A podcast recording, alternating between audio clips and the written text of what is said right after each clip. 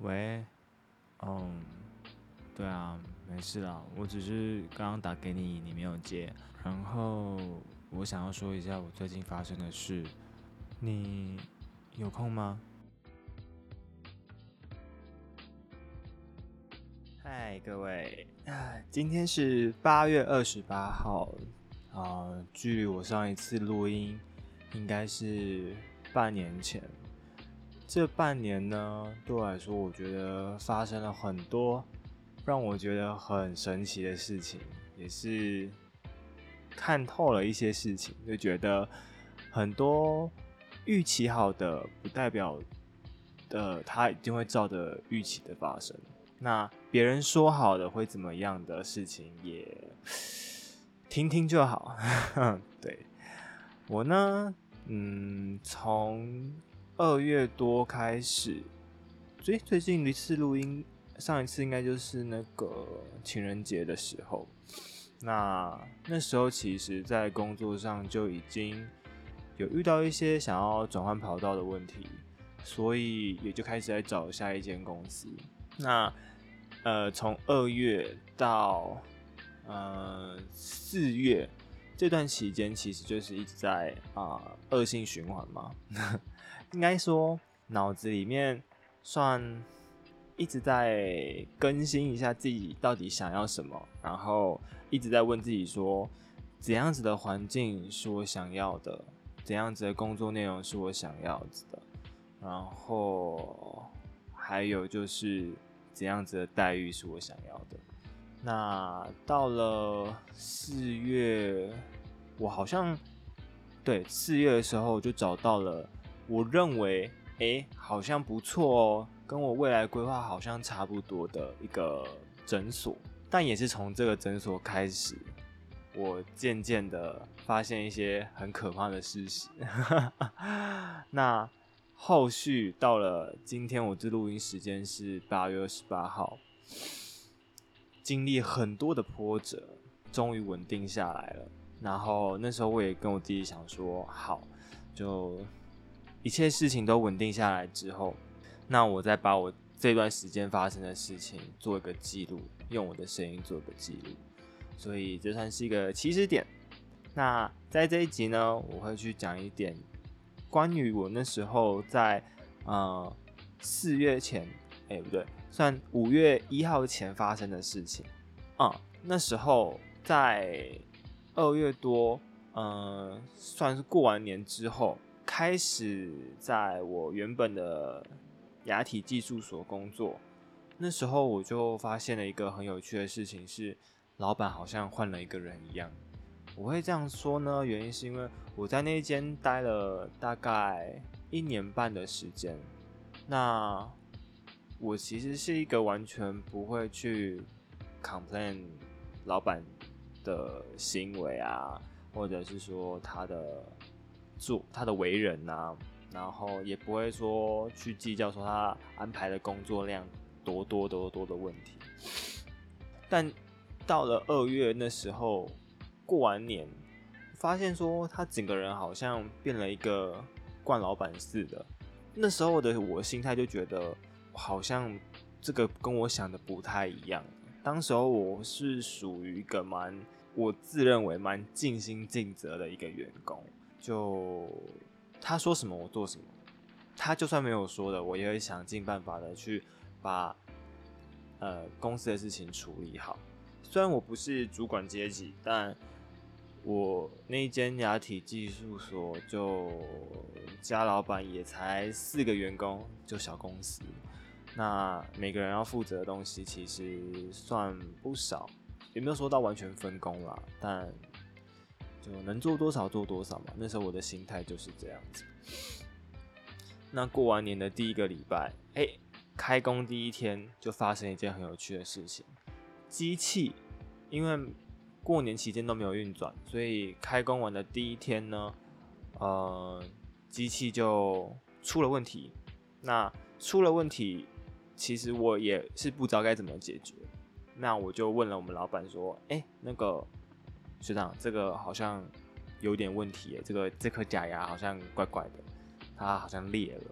然后他就问我说：“啊，你怎么做的？你怎么会把它弄裂了？”我心想说：“诶，这个态度好像 跟我原本的认识的人好像不太一样，他怎么会有这个态度？他变成一种怪罪的口吻在跟我说：‘你把机器弄坏了啊，这东西你做的你自己负责啊，你问我干嘛？’的这一种感觉。那我就是觉得说，诶，过了一个年，你怎么变了一个人一样？那这个是开端了。之后呢，还有很多小事情，就好比说，因为我们的工作呢是会跟医生有接触的，所以有一些假牙送送到那个牙医诊所的地方的时候，牙医是在使用、在装袋的过程发生了一些 trouble，哈，然后他就传了讯息到群组里面，问我们说：“靠不，这是谁弄的？”然后我看到了当下，想说：“诶。怎么假牙掉了？那个东西应该是在我们前置作业的时候要把它粘好，然后送去牙医师那边让牙医师做装袋。但牙医师那边突然做了一件算是很一般时候要做的事情，叫做取模。那取模的时候，他把那个粘好的假牙一起拔下来。他想说：“哎，这东西不是我们应该要做好的事情吗？那为什么？”到他手上的时候会这样子掉了，让他在病人前面有点像做呃有点丢脸的感觉。那这时候又好笑的事情来啦，我们老板呢看到群组里面的讯息，呃一句话也没有讲，他就只是看了讯息，然后笑了笑。然后我们公司里面有另外一个学姐，他就问我说：“诶，啊这个东西是谁粘的？”医生在群组里面有点在生气。然后我也没有说话，因为我知道说这东西我们公司呃，我们牙体技术所要出去前，其实老板都会做品管。那那个老板就是我说的学长。那啊，所以这些东西要到牙医师手上的时候，不是我我们说可以就可以的，是老板有看过，老板觉得可以才送出去。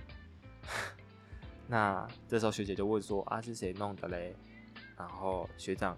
他只做了一个动作，他就看了手机，笑了笑，然后因为那时候我是坐到他背后，他就比出了一个大拇指，指着我，然后一句话都没有讲，就比了我，然后学姐就说，那就看着我说，那你要不要去跟嗯医生说一声不好意思，或者是说就是致意一下说，哦，你知道这件事情，下次不会再犯。那我那时候也是。呃，有传讯息跟医生说，哦，那是我用的，不好意思，这样子。但当下我不知道你们的感受是什么，但我那时候的第一个觉得是，啊，他很没有老板的样子，因为他是用一种看笑话的方式在看待这件事情。但，呃，一个员工来说，我没有领主管的薪水，我也没有负担主管的责任，那在。品管的这一部分是由你来做，那你今天呃出现了这一个态度，让我觉得你能成为老板真的是运气好诶。如果你今天对待其他事情也是这样子的话，那哪一个员工会信任你？哪一个员工会呃死心塌地的为你工作？啊，也不用说死心塌地啦，因为 付的钱也没有到很多，所以不会有死心塌地这个问题。但如果是一个老板的心态，他很没有肩膀。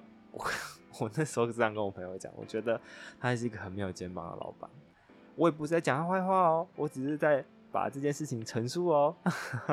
我一年多来在为他工作的时候，其实做了很多我觉得不是牙技师该做的事情。好比说，有时候，嗯，我们有那时候合作的诊所，主要两间诊所，一间在大直，一间在东湖。那有一次，就是大直的诊所的东西要送去东湖，你们可以可以 Google 一下地图，大直大概在北安路那边，然后东湖呢是靠近东湖捷运站那边。这一段距离，说实在的，骑车是有一段。骑车大概要二二十分钟到三十分钟左右了。他问我，他不是用请我，也不是拜托我，他是用问的方式，他说：“哎，那个你可不可以把这个那个诊所，就是医生说他要，那你可不可以从大直送到东湖去？但问题是我手上还有事情在做，那我送去来回其实也要花大概快一个小时的时间，公司其实也没有多余的人力啦。老板在外面，学姐在处理，也是在做假牙的事情。”我也是在做后置处理，那公司就没人啦。还有另外一个也是在做前置作业，人手拿来。那因为我会骑车，公司好像就对，哎，对，那时候公司就走一台机车，除了老板以外，就是我会骑车，所以他们也不想要请什么拉拉木的啊，然后就拜托我送。这听起来就很诡异啊，就为什么我要用我上班的时间？然后去做这件事情，而且送了，你不是用拜托的方式，你是用一种半迫性的压榨的方式来，因为像我现在讲的时候，可能语气上没办法模拟出他当时候的那个状态，但他那时候的状态，呃，是属于我们的上面还有个牙医师嘛，他就说，哦，那个医生要，所以你应该要去做，而不是说，哦，我拜托你帮我把这个送过去。谢谢你，没有，他就说哦，他要，所以我要你帮他做，我要你帮他送，就等于是一个被莫名其妙的要求，然后我也是不能拒绝，唉，劳方资方啊，恶性循环。那这种事情我也是忍下来了，因为我觉得反正就送啊，没什么问题啊，因为帮你帮帮你送这些东西也不是第一次了。那也是因为我觉得我是一个奴性非常重的人了。所以做这些事情，哎呀，自认啊，自认倒霉，认了。那后面呢？这些事情大概都是在二三月发生。那到四月的时候，发生了一件，我觉得他越来越嗯假狼。我会这样讲，就是因为我觉得他把我的对他的任命、跟服从，还有忠心，就忠心耿耿的忠心。认为是理所当然，他讲了很多让我觉得哇，我为你做了这些事情，你不但没有帮我加薪，你也没有愿意帮我跟呃上面的牙医师说，就是可能我的薪水或者是我的福利再多一点点，没有，我们没有任何三节奖金，我们没有任何的嗯，没有任何的什么，对我们没有任何福利，我们连劳基法这件事情其实都没有，因为我们是领现金的。啊，但是那个劳保健保是有了，这个还基本。但是劳保健保也不能拿来说是公司的福利啊。如果好比说老板请饮料，那请饮料这件事情，你要把它说是福利嘛？我觉得只是来弥补他没有这些三节奖金的一个小小小小小方法，但是它根本不代表什么。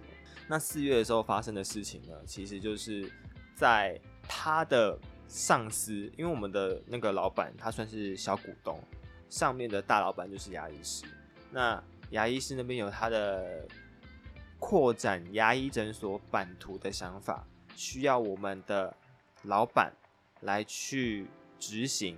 那我们这个老板呢，他又因为没有能力，所以呢，他又希望把这件事情交代给我，呃，就是一个没有掌心。然后想要你做更多的事情的一个概念。好，那那时候呃，故事是这样子的哦。那时候是四月初，我记得很印象是四月初，因为我生日的前后我就提离职了。我的生日，对我是我生日是在四月底的时候，我就我那时候提离职，原因就是因为四月初那是我最后的一个引爆点。我觉得他太他太超过了。我好讨厌那个那个态度，我好讨厌他说的那几句话。我觉得他好像很不珍惜员工。他说了一句话呢，那时候是因为我们的诊所要扩大，然后业务量要增加。我们那时候有做所谓的当日美学、当日假牙。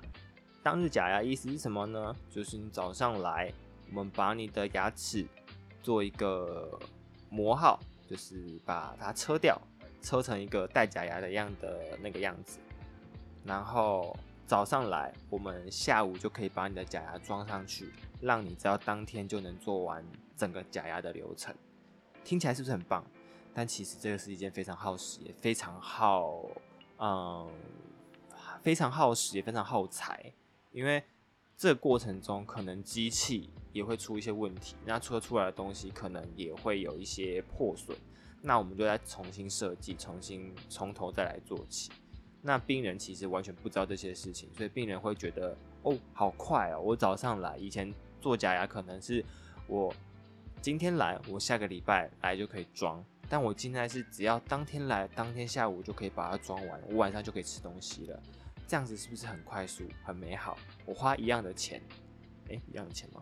哦，可能贵个一两万吧，我不知道，但是。一定不会是比较便宜啦，一定是因为毕竟材料也比较贵，但是人家都不算时间成本啦，也不算人力成本的啦，狼都没急啊。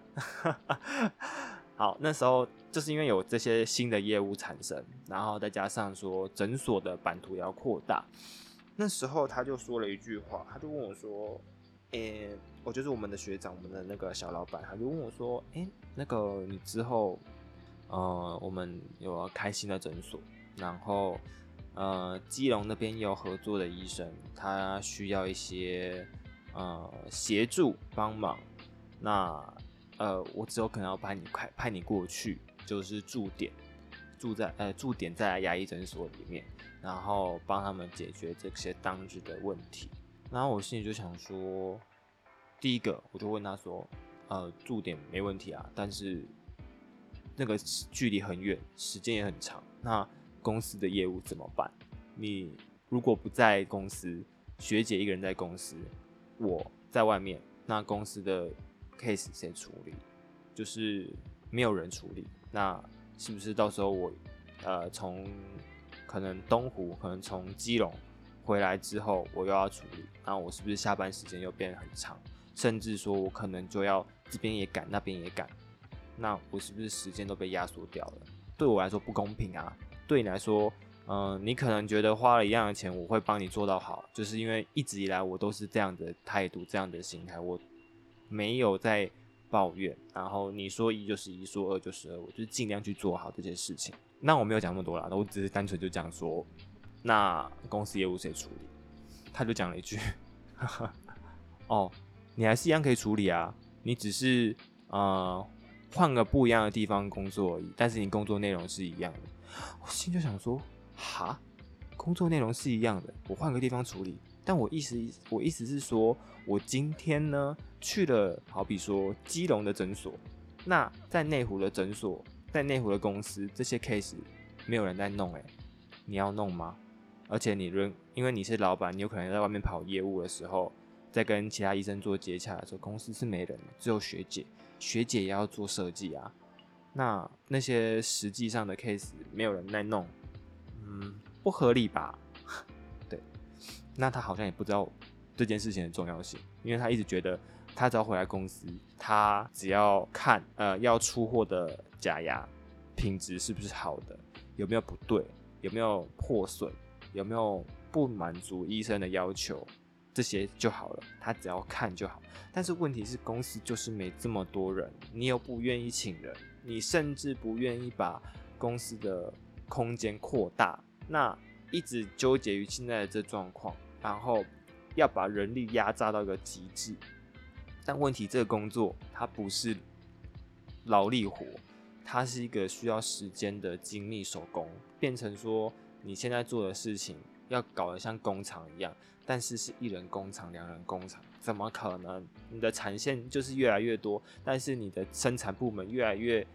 没有生产部门就没有得动，所以你等于是拿你的生产部门小小生产部门去应付大大的供应链，这件事情就是一个很不合理的地方。那我心里就一直很充满问号。我说，但你现在把我拍出外面啊，好啊，那你要你要拍这样最最基本的，你应该要帮我调吧？你都不帮我调，这样合理吗？然后他就说，哦哦，会啦，我会帮你调了。但是你去基隆啊，去东湖的诊所啊，你也是在做跟公司一样的事情啊，这样为什么要帮你调？我靠！点，我心里听到这句话的时候，我火都整个上来了。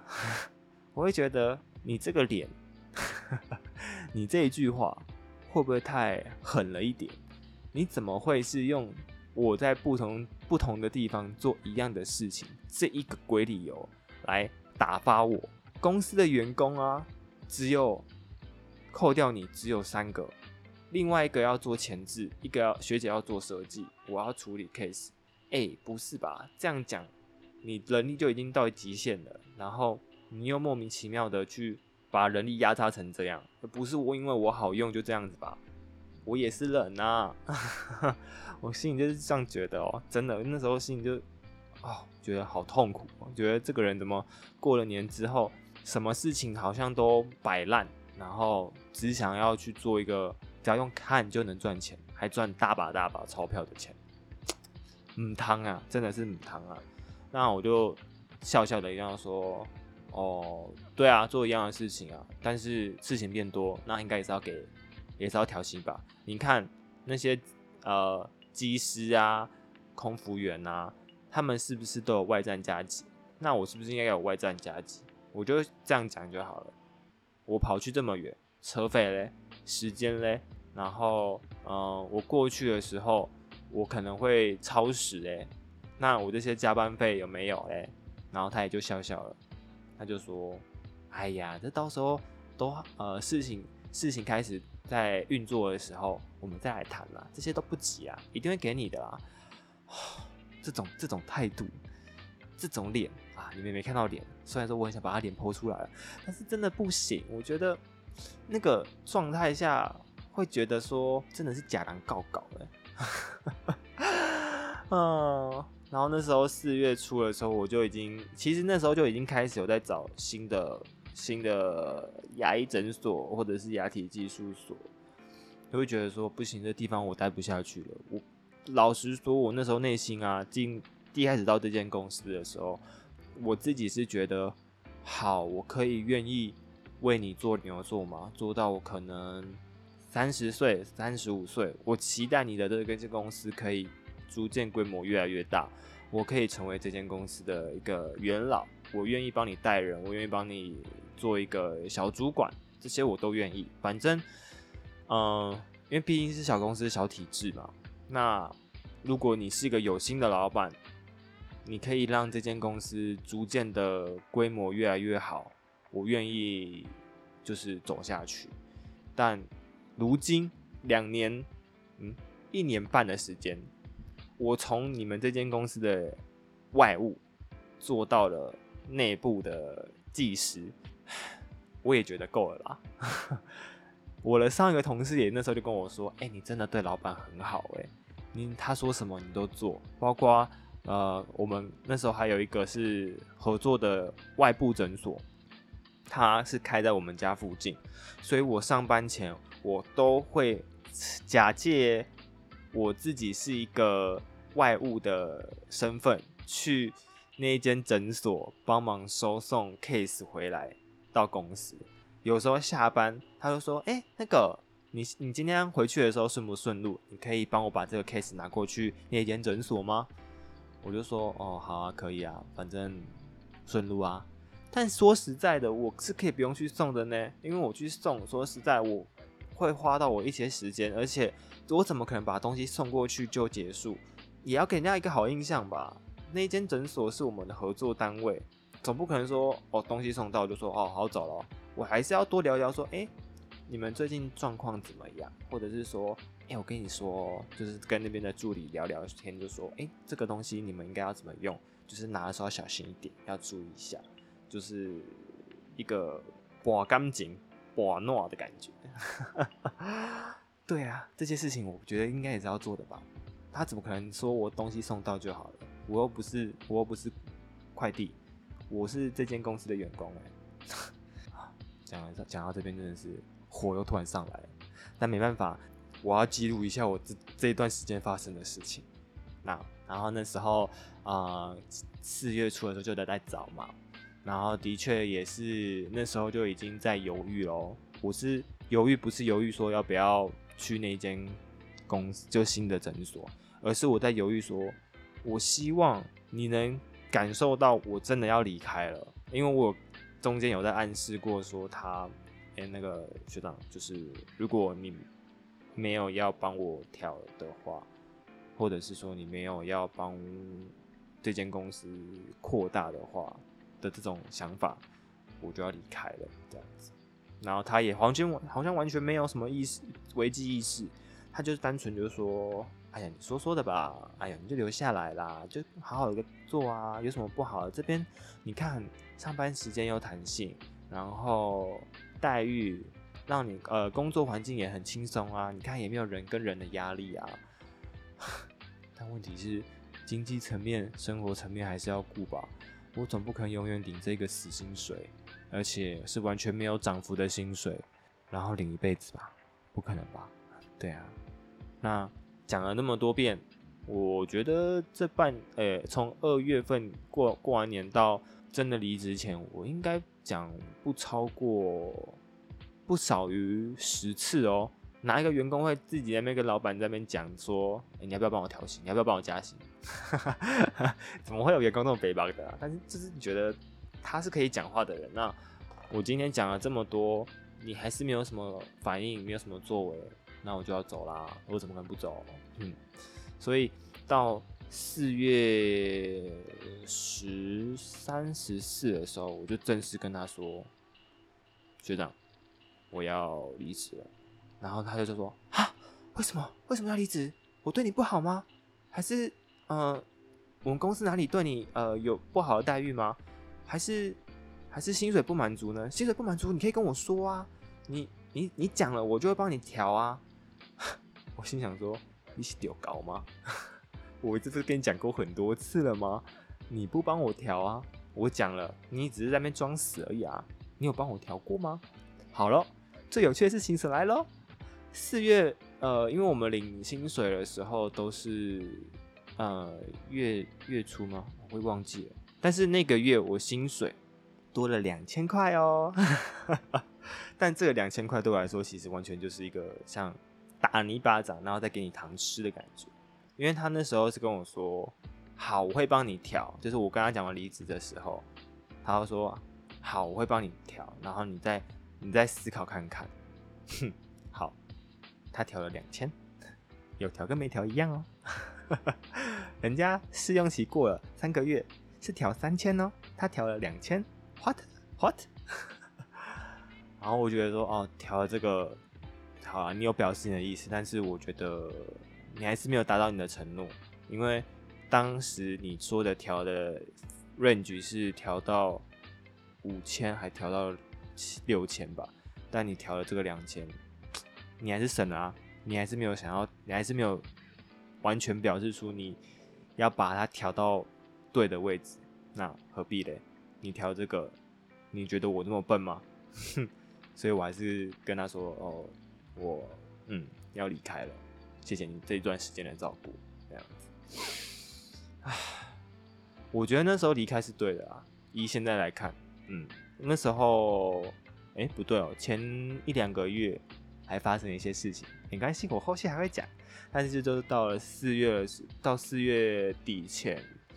差不多就是这样，我就是找到了新的工作环境，然后离开了这一个我待了一年半的地方。在离开前，我说实在，我还跟我朋友讲了说，嗯，我是不是应该要再留下来啊？你看看他做了那么多事情，我竟然那时候还会讲出这种话，我是不是应该留下来？我觉得。他好像有这个意思诶，他好像可以帮我调，然后他是不是会变得一个好老板？天哪，别傻了，所有的老板都一样。真想告诉我当时候的那个四月的我，做得好，干得好，离开的好，这样就对了。从二月到四月的挣扎期，然后到真的确定下一个地方的时候，心理上会多一个。哦，好，那我是该换换环境了。这地方就当做一个人生的公车站牌，我们往下一站开啦。对，这就是我我二月到四月的一个短暂的转变。